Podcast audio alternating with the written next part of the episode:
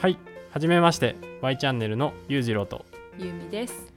この番組では理系カップルである私たちが円満な関係性であり続けるために実践していることや考え方についてお話しする番組となっております。今日のテーマは初回ということなので私たちについて話していきたいと思います。私たちは2人とも理系院卒で現在メーカーにて技術職として勤務しています。一応同期になります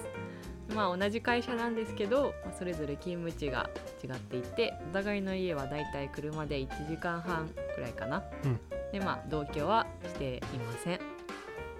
えープチ遠距離恋愛ではあるんですけど楽しく円満なカップルで居続けるために平日に普段実践していることだったり休日どんなデートをしているのかっていうのを発信していけたらなと思っております。定期的に更新していきますので気軽に聞いてみてくださいまた質問がある方は概要欄に Google フォームのリンクを貼り付けてますのでそちらから投稿をお願いします。よろしくお願いします。